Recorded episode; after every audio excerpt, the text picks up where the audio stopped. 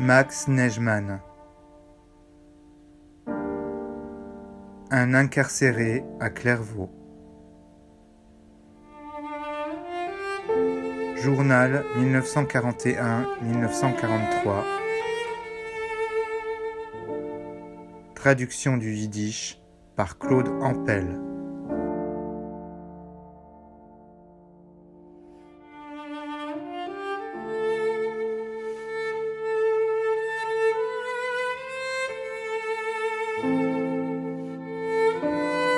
Le commerce continue par la fenêtre avec les droits communs. Un type voulait acheter une boîte de biscottes pour cinq petites cigarettes. Le voleur lui a tendu la boîte à travers les barreaux et voulait par la force arracher les cigarettes des mains de Perron. Mais comme il n'avait pas affaire à un bleu, il s'est fait piéger.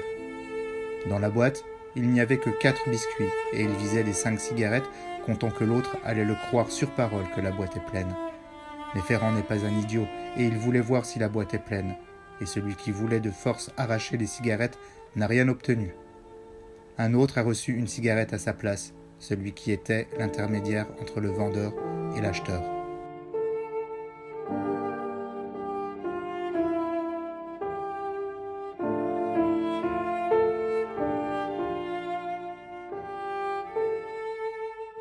Ramona. Il y avait de l'agitation au réfectoire. Les conversations, les cris rappellent le bruit de la mer dans la nuit sombre. Le bruit roule comme les vagues qui s'entrechoquent en se cramponnant.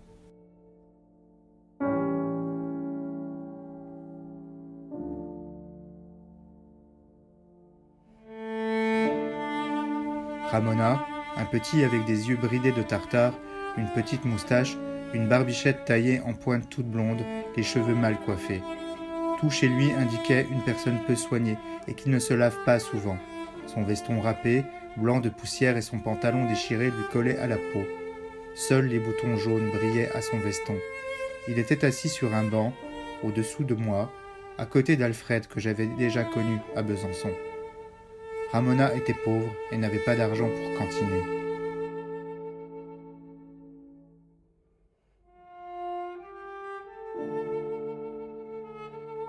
Chaque matin, Alfred lui servait du café.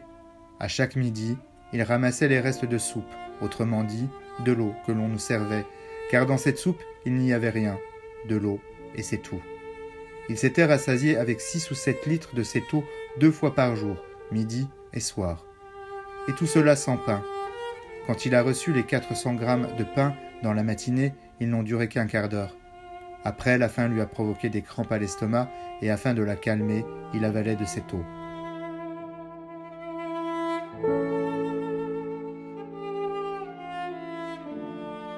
Nous le mettions en garde en lui disant Ramona, tu vas crever. N'aie pas peur, il ne me reste que quinze jours. Et il continuait de bouffer toute cette saleté.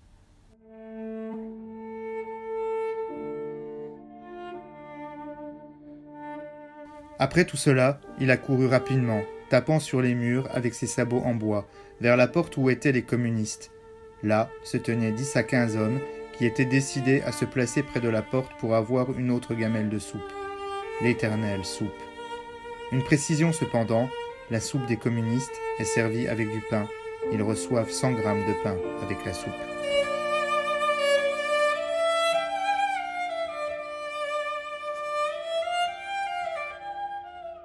Il a de nouveau ingurgité de l'eau. Ensuite, on l'a vu allongé dans un coin de la cour, sur le sol, sans bouger, rempli d'eau. Son estomac certainement s'est dilaté et l'angoisse a perlé sur son front bruni par le soleil. Un temps est passé et à nouveau il s'est rempli de toutes les saletés.